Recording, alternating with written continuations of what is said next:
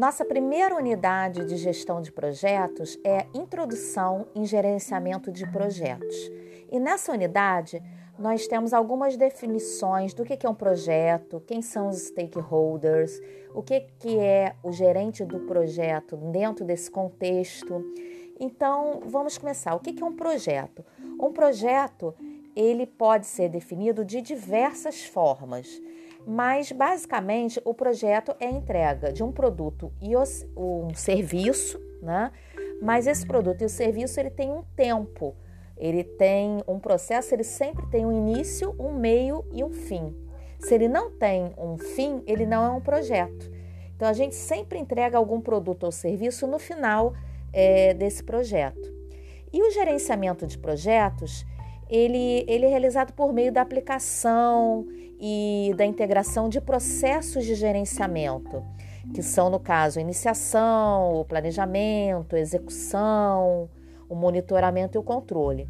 O gerente do projeto, ele é a pessoa responsável pela realização dos objetivos desse projeto. Então, ele é uma figura muito importante dentro desse meio do projeto. Sem o gerente de projetos não há um projeto. Então, é a primeira coisa. E muito se fala do PMI. O PMI é o Project Management Institute, ou seja, é um instituto de gerenciamento de projetos que foi criado em 69. Então é uma instituição que ele é formada por profissionais que trabalham com gestão de projetos, são profissionais que são inovadores, que estão dentro desse mercado.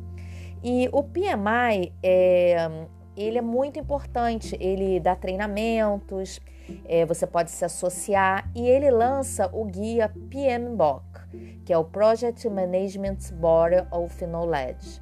O que, que é o PMBOK? PMBOK é um guia ele é lançado, a primeira versão dele saiu em 96 e, em geral, eles lançam PMBOK de 4 em 4 anos. Tá? Então, é uma publicação que é referencial para os profissionais que atuam com projetos. Então, ali tem os fundamentos do projeto, tem a, toda a estrutura que o projeto deve ter.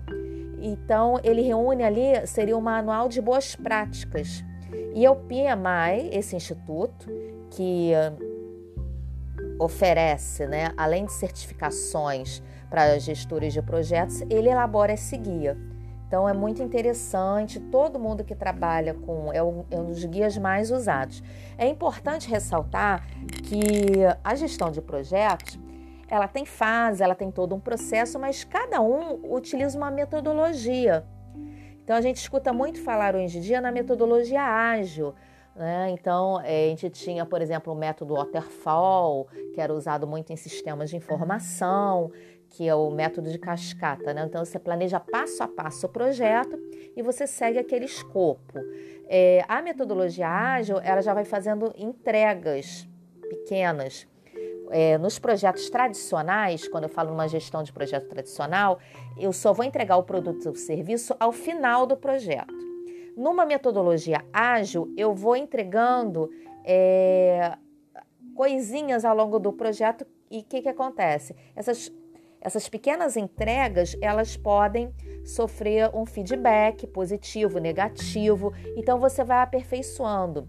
É, hoje há um grande movimento para as metodologias ágeis, que é um outro assunto que a gente vai ver é, no fórum de discussão, em alguns momentos que eu vou estar citando, ou em outro podcast.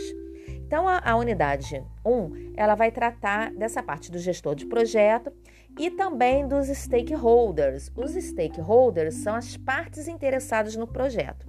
Então, o primeiro stakeholder é o patrocinador do projeto, ou seja, é quem contratou é aquele projeto, o dono da empresa, o presidente. Então, ele é um dos stakeholders.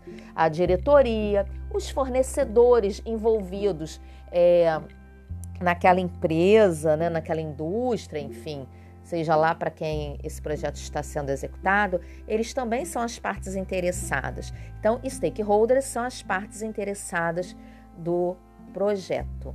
A nossa unidade 1, o objetivo era esse, era dar o alicerce para a gente entender é, os componentes da gestão de projetos, os atores, no caso. Bem, a gente fica por aqui e até o podcast da unidade 2.